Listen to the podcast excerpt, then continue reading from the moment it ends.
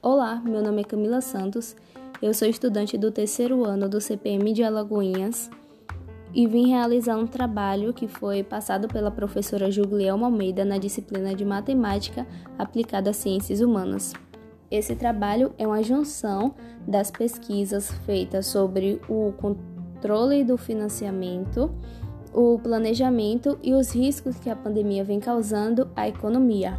Bom, o controle financeiro é um conjunto de ações utilizadas para verificar se o que foi estabelecido no planejamento está sendo executado e quais são as medidas necessárias para corrigir possíveis falhas e erros.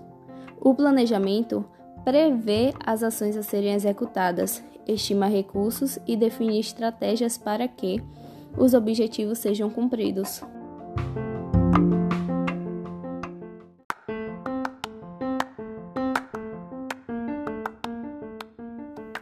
Exemplos dessas estratégias nas empresas são a identificação do problema, a negociação de dívidas, corte de custos, planejamento de metas e objetivos para serem realizados de acordo com a realidade da empresa, utilização das linhas de crédito, como os recursos financeiros emergenciais que o governo disponibilizou prorrogação do vencimento das parcelas, entre outras formas.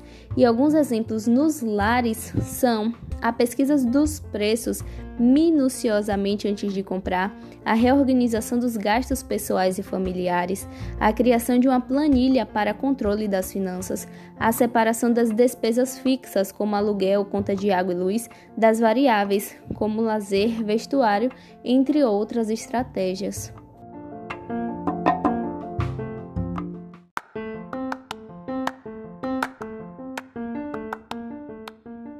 Ademais, é preciso planejar as finanças e controlar cada passo da sua execução para que seja possível analisar a saúde financeira real do negócio, monitorando e acompanhando cada lançamento, o que é um processo cíclico, ou seja, é um processo que vai se repetir regularmente. As crises financeiras costumam ocorrer devido à má administração ou situações externas. Temos como exemplo a pandemia, que trouxe um cenário de incerteza para a economia. E por conta disso, muitos empresários acabaram fechando seus negócios por não saberem lidar com essa crise. Logo, para saber sobreviver a isso, os empresários deveriam possuir estratégias onde irão conseguir reverter esse momento e impulsionar o seu negócio.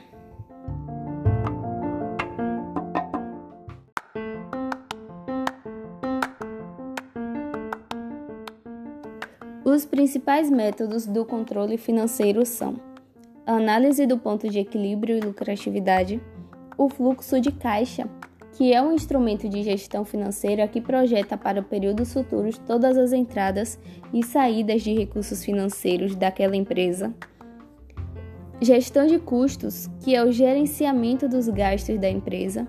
A gestão orçamentária, que é a criação de planos e metas visando sempre o futuro da empresa, o balanço patrimonial, que é um relatório que demonstra a situação financeira daquela empresa, e o demonstrativo do resultado do exercício, que é também um relatório das operações financeiras que foram realizadas pela empresa em um determinado período.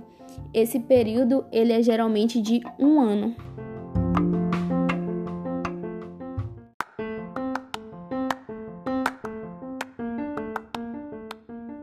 Gestores que utilizam relatórios financeiros gerados a partir de informações patrimoniais, que são os bens, e da situação do fluxo de caixa podem avaliar a real condição financeira da empresa e saber com exatidão o momento de realizar ou não investimentos para suprir deficiências de caixa, capital de giros e outros problemas que venham a comprometer as atividades operacionais uma vez que é difícil executar qualquer tipo de operação com caixa zerado ou mesmo sem um bom capital de giro. Capital de giro é a diferença entre os recursos disponíveis em caixa e a soma das despesas e contas a pagar.